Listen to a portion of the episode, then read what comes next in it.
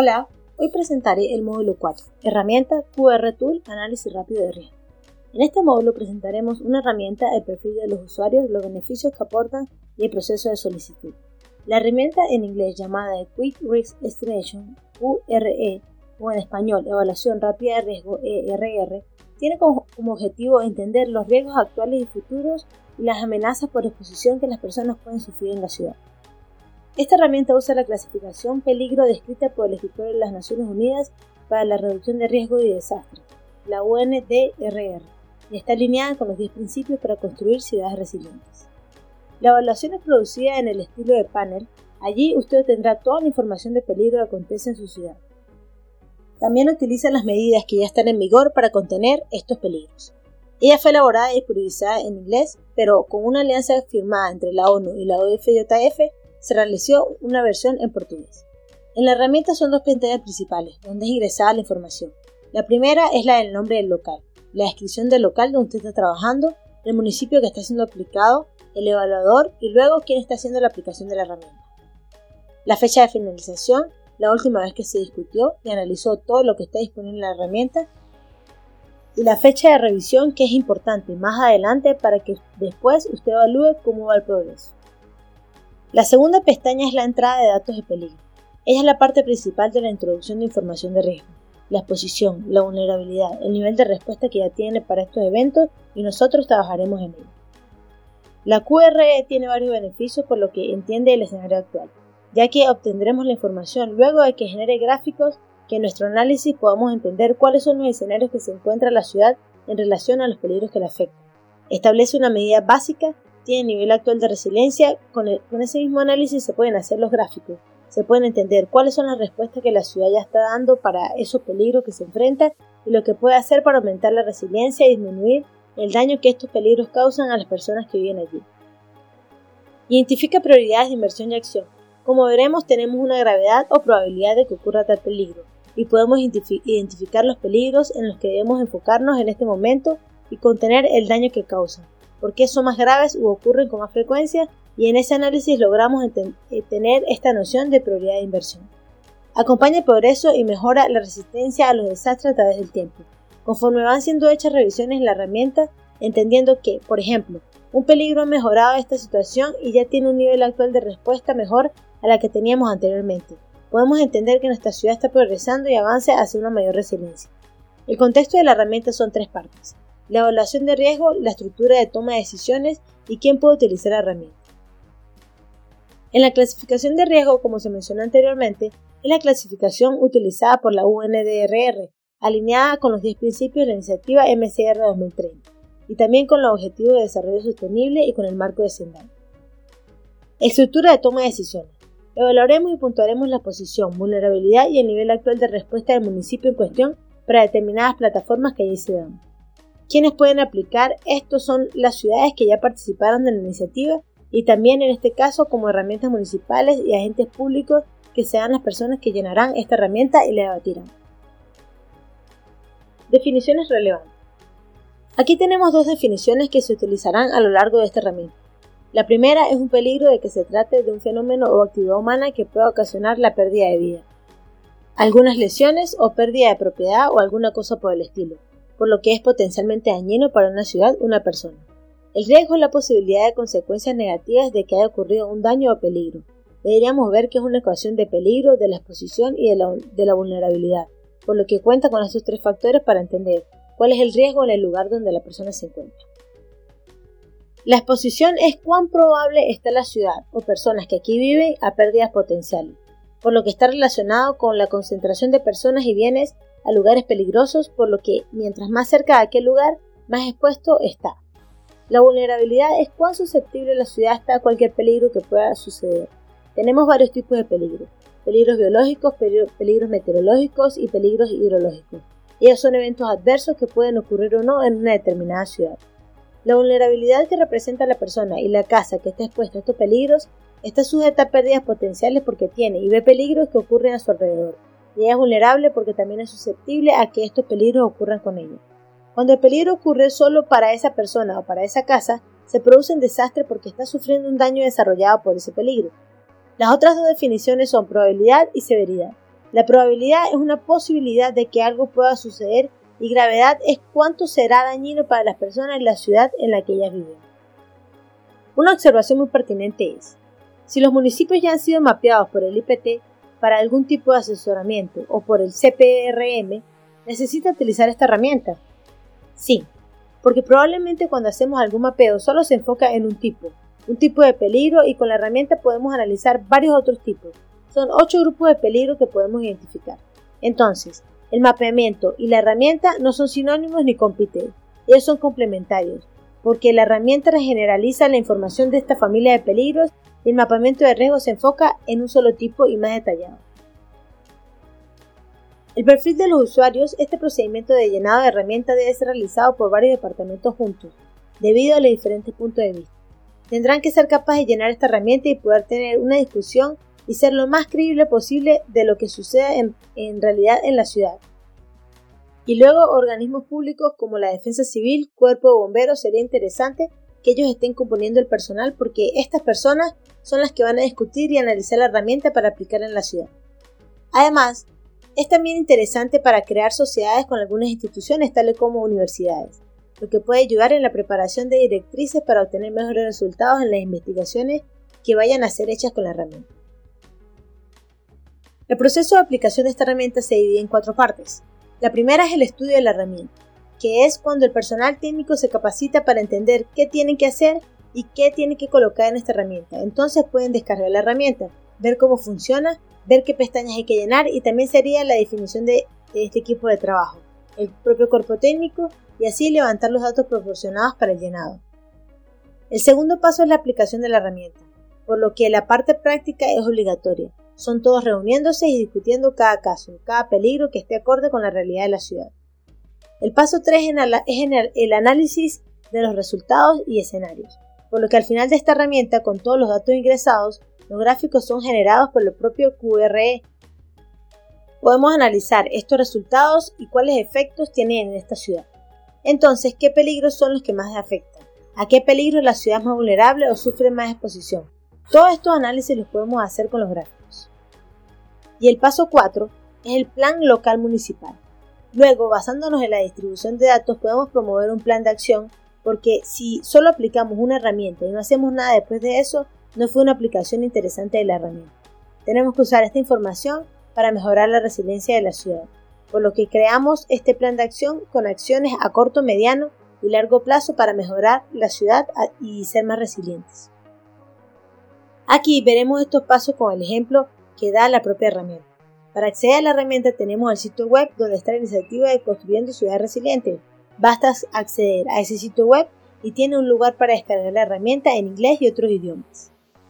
Levantamiento de datos. A continuación tiene que levantar la siguiente información caso estén disponibles.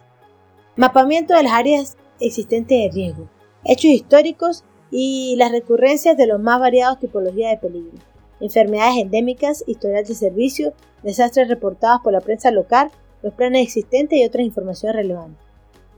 Es importante tener ya esta información porque en el momento de la discusión podemos consultar y entender qué es lo mejor y qué se acerca más a la realidad de la ciudad.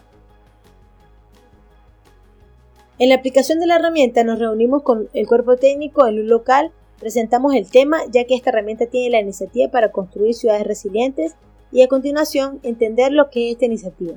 Cada parte será discutir sobre los peligros, sobre estas divisiones de peligros relevantes para la ciudad, la exposición, cómo se ve afectada, qué acciones ya están tomando cuando esta ciudad se ve afectada por este peligro y así construimos nuestra herramienta y nuestro análisis.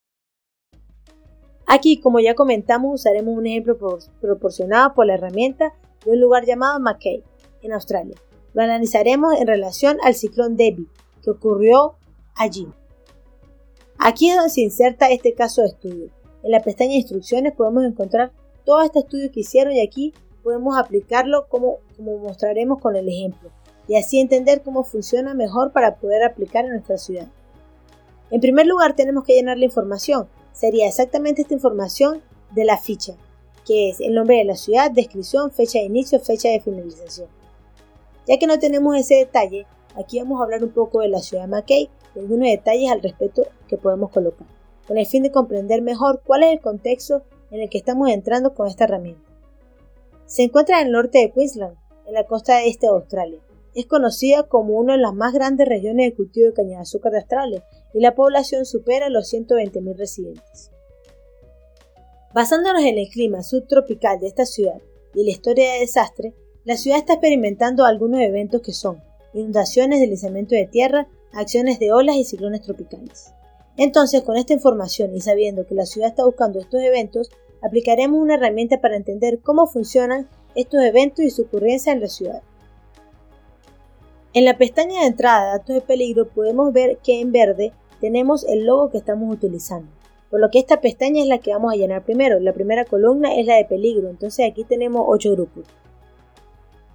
Peligros hidrológicos, meteorológicos, biológicos, de origen sideral, climatológicos, entre otros, y entenderemos que se adapta mejor a la ciudad. En este caso, en el ejemplo dado, ingresaremos en dos grupos que serían el riesgo hidrológico y el, climatológico.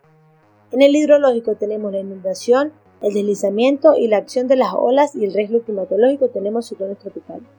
Cada línea debe ser usada para colocar un peligro y después iremos a los grupos, tenemos P1, P2, P3, que serían hidrológica, meteorológica, climatológica, etc.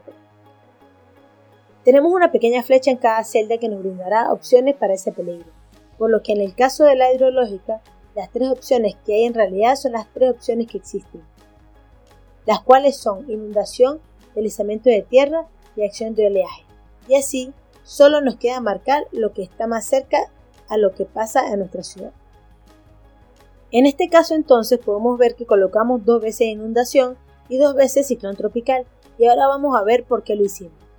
En esta segunda columna vamos a insertar como subdivisiones de peligro y lo ponemos, por ejemplo, dos veces inundación porque el peligro de inundación se produce en dos eventos diferentes.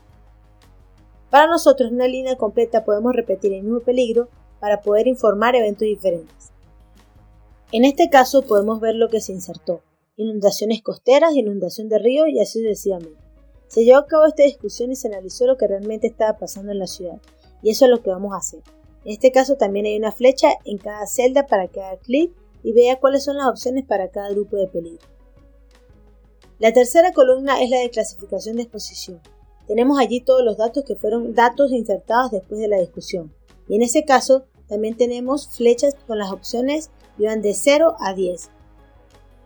Entonces es inevitable cuando una ciudad está expuesta y ocurre el evento. Aquí ya tenemos los datos ingresados porque no hay forma de que tengamos una discusión si no conocemos la ciudad. Ya hemos proporcionado esta clasificación, en este caso en una ciudad que vamos a aplicar y discutiremos para cada evento. Por ejemplo, la ciudad de Riverina, por lo que se discutirá de 0 a 10 y se determinará el valor más coherente posible. Aquí tenemos un resumen de lo que hemos hecho hasta ahora, por lo que en la ficha de entrada de datos de riesgo que tenemos tres columnas, introducimos en la primera columna los peligros después las subdivisiones que serían cada evento de riesgo y la clasificación de exposición para cada evento. Ahora vemos, vemos para la clasificación de vulnerabilidad. La, vulnerabilidad es como la ciudad es sensible a los peligros que se producen allí. En ese caso podemos ver que tenemos cuatro clasificaciones diferentes. ¿Cuán vulnerable está la ciudad a nivel de infraestructura? ¿Qué tan vulnerables son los sectores privados? ¿Qué tan vulnerables son los servicios básicos esenciales? y cuán vulnerables son los aspectos sociales humanos. Así, en la infraestructura, que es el conjunto completo de servicios básicos de una ciudad, como transporte, agua, electricidad, clasificaremos en esa misma línea de 0 a 10, donde 0 es insignificante, es insignificante y 10 es inevitable. También existe una pequeña flecha para que ingresemos esta información y existe esta escala. Para los sectores productivos, que son los sectores reales de la economía, también insertaremos allí la información para cada evento que se produzca, como este sector productivo es vulnerable. Los servicios básicos esenciales serían los servicios o funciones absolutamente necesarios para la supervivencia del pueblo de la ciudad, y los aspectos humanos y sociales como la seguridad, desplazamiento, etc. Aquí le ingresaremos esta información para cada evento. Toda esta información hasta ahora ninguna ha sido dada por la herramienta. Nosotros la insertamos. Ahora está la columna de clasificación de vulnerabilidad total e informada por la herramienta después de todos los números que planteamos anteriormente y generará este, este resultado que va de 1 a 100, siendo 1 baja y alta y 100 de alta. En este ejemplo, con los valores que ingresamos, se puede ver que en el ejemplo, el evento de viento tiene una vulnerabilidad de 90 a tormenta. Por ejemplo, en una marea de tormenta tenemos un valor de 93. La ciudad, por ejemplo, era vulnerable a marea de tormenta y no solo a viento. Y por esta razón el viento tiene una puntuación de 90 y la marea de tormenta tiene una puntuación de 93. Ahora, por ejemplo, las inundaciones fluviales y la inundación de ribera. La inundación fluvial tiene una puntuación de 88 y la inundación de ribera 80, es decir, la ciudad es más vulnerable a las inundaciones fluviales que la de ribera. Por último, el valor que se debe ingresar es el nivel actual de las medidas de respuesta emprendidas o existentes, es decir, cómo las personas están capacitadas, cómo el gobierno está respondiendo, cuándo ocurre estos eventos en la ciudad. En este caso existe también, tenemos una escala de 0 a 10 y vamos a insertar de acuerdo con cada evento lo que creemos más relevante y más a la realidad. Luego tenemos otra columna que es generada por la herramienta, por lo que el puntaje de clasificación de probabilidad 1 es bajo y 10 alto. Podemos ver qué eventos es más probable que ocurran en la ciudad. En este caso comparamos el viento y el deslizamiento de tierra después del evento. El viento tiene una probabilidad de que se produzca con una puntuación de 9 y un deslizamiento de tierra de 5 entonces el evento de viento es mucho más probable que ocurra a un deslizamiento de tierra. Ahora, por ejemplo, la inundación de río tiene una puntuación de 8 y la inundación costera una puntuación de 7. Entonces es más probable que ocurra en la inundación de río en esa ciudad que una inundación costera, por lo que podemos hacer este análisis. La otra columna que genera la herramienta es la clasificación de severidad, siendo 1 baja y 100 alta. Podemos identificar cuáles son los peligros más graves que ocurren en la ciudad Haciendo la comparación con los resultados, obtenemos tormenta inversa y viento. Una marea de tormenta tiene puntuación de 60 y el viento una puntuación de 40. Entonces sabemos que el evento cuando hay marejadas es mucho más severo y causa más daño que los vientos. Una inundación costera y marejada ciclónica, la inundación costera tiene un valor de 60 y la marejada ciclónica 60, es decir, tiene el mismo índice de severidad y causa más o menos el mismo daño porque tiene la misma gravedad. La otra columna que también proporciona la herramienta es la salida de la matriz de riesgo. Tenemos una pestaña para la salida de la matriz de riesgo, que no es más que una matriz que hace convergencia entre la posibilidad y gravedad del evento que está sucediendo.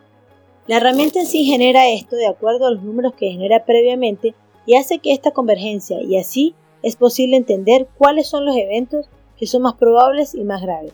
Y poner esto junto da a entender en lo que debe enfocarse primero para reducir el daño que sufre la ciudad cuando ocurre este evento. También podemos hacer este análisis observando la tabla que está en aquella pestaña de la matriz de riesgo. Ella ya genera los resultados, por ejemplo, inundaciones costeras como A7, deslizamiento después del evento como B4.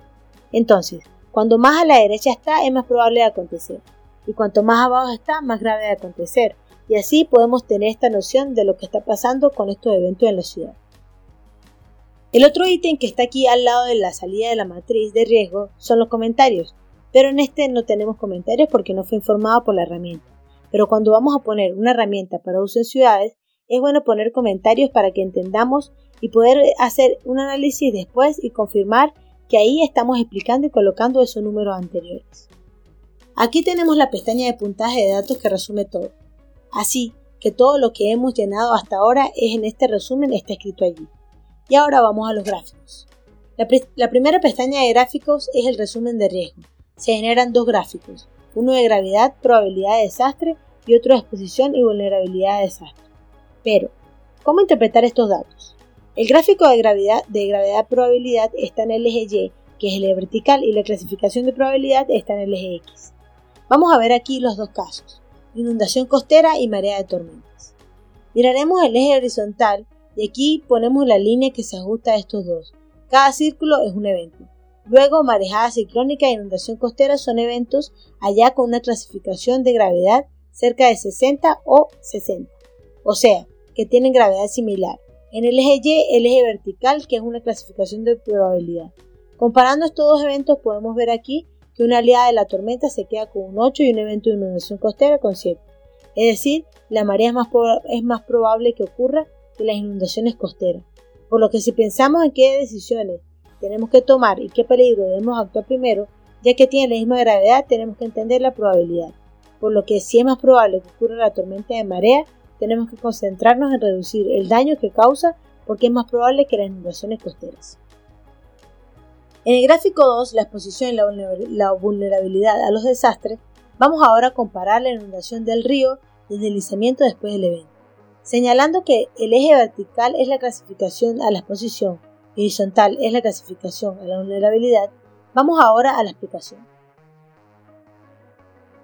Está la inundación del río y el deslizamiento después del evento, es decir, la ciudad está más expuesta a las inundaciones del río que a un deslizamiento después de un evento. Entonces, el primer evento está más sujeto a afectar a las personas, a viviendas, a comercios, que un deslizamiento después del evento. Ahora, en la vulnerabilidad a las inundaciones del río tiene una puntuación de 80 y el deslizamiento después del evento con una puntuación allí entre 50 y 60. Es decir, la ciudad es muy vulnerable a inundaciones fluviales y es más susceptible a un impacto en la ciudad que un deslizamiento de tierra. Ahora la otra pestaña que observamos que genera gráficos es el informe de vulnerabilidad. Cuando terminamos de insertar la información nos resulta cuatro categorías. Aquí generará cuatro cuadros comparando una pantalla con cada categoría vulnerable con la información que fue inserida. ¿Cómo interpretar estos datos? Lo primero es el gráfico de vulnerabilidad de exposición de infraestructura. Entonces, en el eje vertical siempre una exposición y en el eje horizontal una vulnerabilidad. En este caso, la infraestructura. Aquí veremos la primera exposición. Luego, el viento y la inundación. La inundación con una puntuación de 9 y el viento con una puntuación de 10. Es decir, la ciudad está más expuesta al viento porque tiene una puntuación de 10 que la inundación del evento, porque tiene una puntuación de 9. Ahora, la vulnerabilidad de la infraestructura. Ambos eventos están ahí, el eje X, en un puntaje de 9, por lo que tienen la misma susceptibilidad a afectar la infraestructura de la ciudad. Entonces se presentará la exposición y la vulnerabilidad de los sectores productivos. Compararemos la inundación costera y marejadas e inundaciones fluviales. La inundación fluvial es un poco escondida, pero la podemos identificar. Para la, clasificación y exposición, podemos ver que estos dos eventos tienen la misma clasificación, que es la puntuación 9, es decir, afectan igualmente a la ciudad. En relación con la vulnerabilidad de los sectores productivos, el evento de marejada ciclónica tiene un puntaje de 9 y la inundación costera un puntaje de 6. Es decir, el evento de marejada ciclónica alcanza más los sectores de subsistencia del mercado que el evento de inundación costera. En el gráfico 3 aplicaremos la exposición de vulnerabilidad de servicios básicos y esenciales. Debemos notar ahora la inundación fluvial. El puntaje es de 9.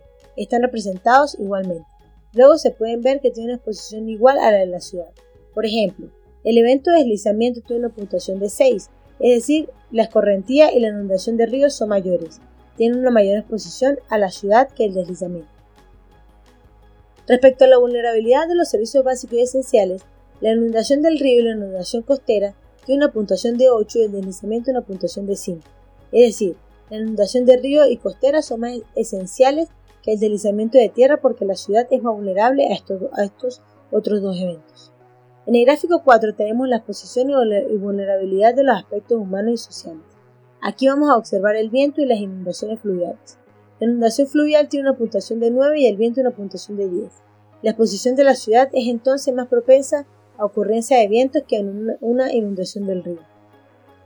En la vulnerabilidad de los aspectos humanos y sociales, el viento tiene una puntuación de 9 y las inundaciones fluviales una puntuación de 8. Entonces, el primer caso sería vientos. Es más propicio a afectar a la ciudad a los aspectos humanos y sociales porque es más vulnerable a que la inundación fluvial. Con las evaluaciones terminadas como el análisis de gráfico podemos establecer una medida práctica el nivel actual de la capacidad de recuperación de la ciudad, identificar las prioridades de inversión y también seguir su evaluación y progreso. De acuerdo con la guía de nuestra herramienta, podemos aplicarla en diferentes escenarios de riesgo. Aquí tenemos tres escenarios. Uno es el escenario que es solo un peligro dentro de una familia. El escenario 2, que es más de un peligro, o sea, dos o tres, pero dentro de la misma familia. Y un escenario en, en que hay tres combinaciones de diferentes peligros de diferentes familias. Aquí tendremos un ejemplo. el escenario 1 tenemos el peligro de las olas gigantes que pertenece a la familia hidrológica, por lo que es un peligro principal que afecta a esta ciudad. El escenario 2 son los dos peligros de la misma familia. Allí, si la familia del clima tiene un ciclón y una tormenta afectando a la ciudad. Y el escenario 3 sería la combinación, la combinación de más de una familia de varios peligros diferentes. Ahí tenemos la familia biológica, la enfermedad viral que está afectando a la ciudad y la familia geofísica que es la actividad volcánica y climatológica que es el fuego. Luego podemos analizar estos tres diferentes según, la herramienta para poder hacer este análisis y ver cuál escenario es más dañino para la ciudad. Ahora vamos al tercer paso, que es el análisis de todo esto que reportaremos para la herramienta. Así tenemos en los gráficos cuatro prospectos de vulnerabilidad comparados con la exposición, probabilidad y severidad y podemos hacer el análisis por los dos primeros gráficos generados. Y así vemos a qué peligro está más expuesta la ciudad, cuál es más vulnerable, cuál es el que tiene más probabilidades de ocurrir, cuál es más grave y afecta más a la ciudad para que podamos entender los escenarios de riesgo actuales en base a esto. La, la autoevaluación que se hizo es una evaluación que abarca la gravedad, la probabilidad de un peligro y su impacto total en la ciudad. En el cuarto paso es el plan de residencia municipal, por lo que reunimos todos los análisis que ahora ponemos en práctica para mejorar la resiliencia de la ciudad con un plan de, de acción a corto, mediano y largo plazo. Es muy importante que luego de que hayamos hecho la aplicación de la herramienta, recopilemos toda la información en un documento oficial que tenga el historial de esta aplicación y el informe de este trabajo porque luego podemos tener una publicación de resultados y posibilita la continuación de estas acciones, por lo que si hay un cambio de dirección, si otras personas se juntan para hacer la revisión de la herramienta, tengan la información de lo que se hizo anteriormente y cómo pueden en ocasiones mejorar lo que se hizo. Los próximos pasos para implementar el ciclo de construcción de resiliencia, esta herramienta debe ser aplicada periódicamente de acuerdo a las demandas del municipio exactamente para que podamos ver el alcance de la resiliencia y el avance de la ciudad como respuesta a estos peligros. Es importante mencionar aquí que tenemos varias herramientas que hemos estudiado antes, cada uno de su diferente metodología, pero todos son importantes por lo que usted no tiene que utilizar solamente esta información de esta herramienta. Si todos podemos aplicar varias herramientas es mucho mejor porque la información es más rápida y obtendrá un plan de resiliencia con un mejor resultado para su, para su ciudad. Muchas gracias por su atención y hasta la próxima.